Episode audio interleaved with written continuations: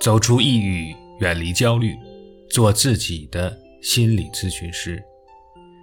大家好，我是灵山，您身边的心理康复师，专注于抑郁症、焦虑症、强迫症以及各种人格障碍的心理治疗和疏导。如果您有任何此类方面的问题，可以在评论区留言，或者是私信给我，我会逐一为您解答。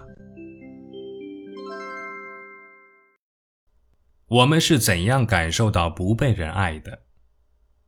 只要置身于虐待和漠视的环境中，任何年龄的人都会感受到不被人爱或自己不招人喜欢。这一点其实不难理解，但是在和睦稳固的家庭中成长起来的孩子身上，竟然也会出现讨好型人格，这一点就有点匪夷所思了。那些容易生成讨好型人格的环境，包括获得的都是有条件的爱。本真的样子不被认可，在决策中没有发言权等等，这些都会影响我们，更别提受到虐待或者漠视了。讨好型人格程度严重与否，在于其所处环境的酷烈程度，这决定了感受到不被人爱与不招人爱的程度。感觉不被人爱的一个不容易察觉，但是却普遍存在的原因在于，照料者所给予的爱不够丰沛。这是基于孩子是否符合自己的期望值，一旦孩子无法满足这一标准，照料者就会将爱回收。自然，家长都希望自己的孩子在学校和生活中表现得很出色。然而，一旦孩子有负所望，家长流露出收回爱的征兆时，孩子就会觉得自己本真的样子并不为人所接纳。如果孩子犯错之后受到的是轻蔑和指责，他们就会觉得自己不够好。在很多情形下，爱都是有条件的。父母收回爱的形式多种多样。一些家长会用尖酸刻薄的言辞百般羞辱自己的孩子，哪怕对一些小的行为差错也不依不饶，对其施以严厉，有时甚至可称虐待的处罚。在孩子不听从命令的时候，有的家长只是不再表达爱意，有的家长甚至会悄然将自己与孩子隔离开来。有时候，父母将子女视为自己生命的延续，试图按照自己的想法打造他们，把自己的意愿凌驾于子女的意志之上。他们没有给予孩子应有的尊重，没有尊重孩子自身的天性，也罔顾自己的愿望是否与孩子相契合。有时候，讨好型人格的养成来自于儿童时期无意识的假设，即因为照料者。老师或者其他关键的大人总是替他们做出决定，迫使他们不知道什么样的选择对自己来说才是最好的。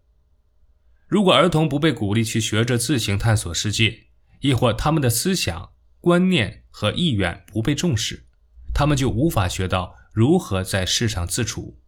于是会转而外求，依赖他人指导自己如何行事。此外，他们可能还会产生一种念头。即自己是无足轻重的，长此以往，他们的内在智慧和独特天性就会被淹没，丧失了与自己内在的连接感。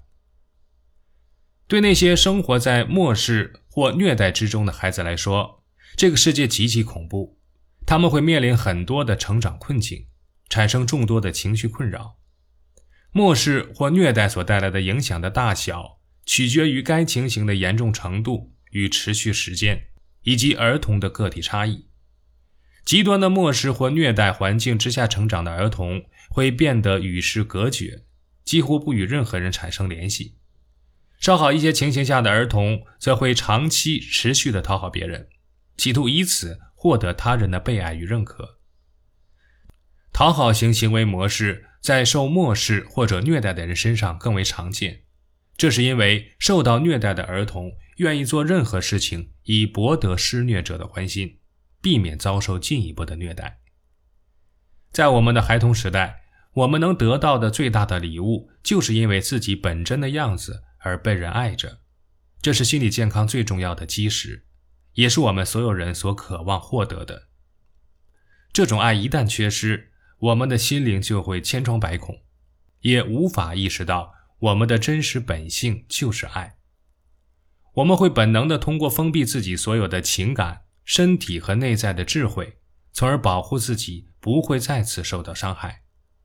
我们发展出一种长期的分离感，逐渐认为自己的某部分天性存在问题，这样的认知就会导致给予和接受爱成为一件极其困难的事。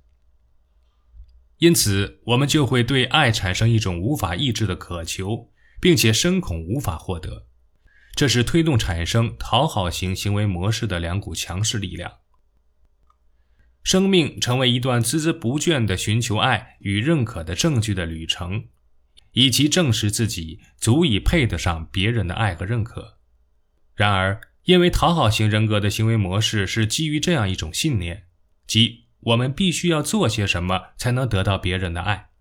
实际上，我们本真的样子终究还是没有被别人接纳和认可的。不管我们早先是否接受过足够的无条件的爱，了解和感受到我们与生俱来的美好，才是摆脱讨好型人格的关键。